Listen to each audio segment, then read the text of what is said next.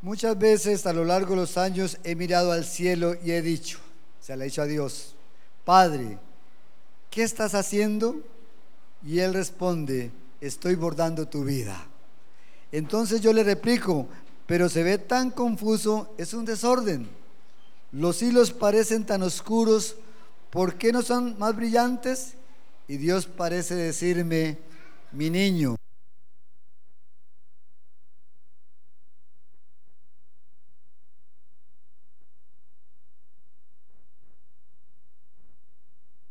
tener esa mentalidad profunda de Dios, aunque el Señor nos llama a eso, a pensar como Él, ¿cierto? Pero no entendemos muchas cosas. El doctor Dobson escribe un libro que dice, cuando lo que Dios hace no tiene sentido. Y a veces usted se pregunta, pero ¿por qué me ocurre esto? ¿Por qué me sucede lo otro? Es que Dios tiene un plan más profundo y usted no sabe cuál es ese plan, ¿cierto? No lo tenemos claro, pero lo que sí es importante es que Dios no se equivoca y segundo, que Dios quiere lo mejor para tu vida y para mi vida. Póngase en el lugar de José. ¿Usted, usted cree que José, cuando lo vendieron como esclavo, él se fue contento, muerto de risa? No, pero, ¿qué pasa aquí? Dios mío, ¿qué está sucediendo? ¿Cómo es posible que mis hermanos me vendan y me lleven a una tierra extraña? Y después, estando en Egipto y todo lo demás, termina hasta en la cárcel. Y Señor, pero ¿qué es esto? Tranquilo, José, tranquilo.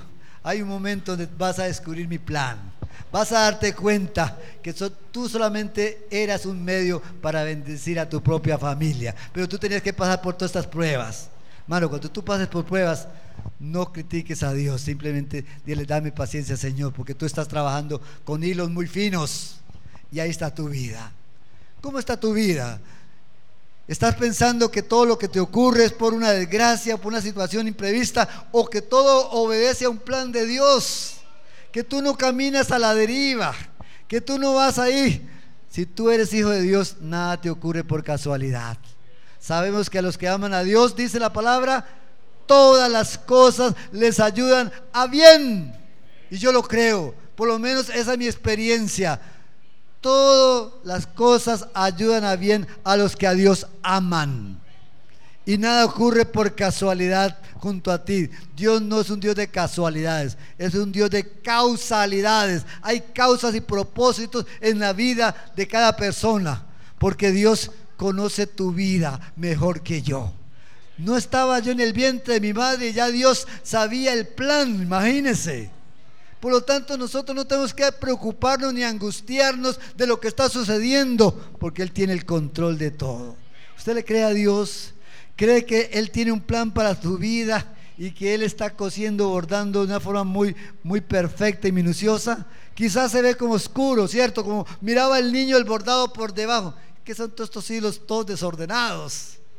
Pero cuando la madre termina le muestra el bordado, caramba, qué paisaje más lindo, qué animal más lindo, qué, qué hermosos colores, qué perfección. Mano, dice San Pablo, ahora vemos todo de manera oscura ¿cierto? Pero un día en la presencia del Señor todo será claro, transparente, ahí ya todo se, se va a aclarar. ¿Cuántos quieren estar en esa presencia del Señor?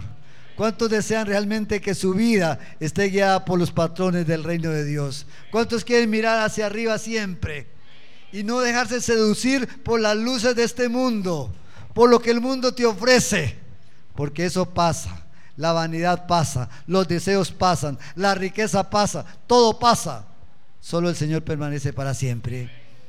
Si usted quiere seguir al Señor así, mirando siempre hacia arriba, dándole la prioridad a Dios, yo le invito a que se ponga de pie y vamos a orar. Que usted le diga, Señor, yo quiero comportarme como un hijo tuyo, como un embajador de tu reino. Quiero hacer tu voluntad.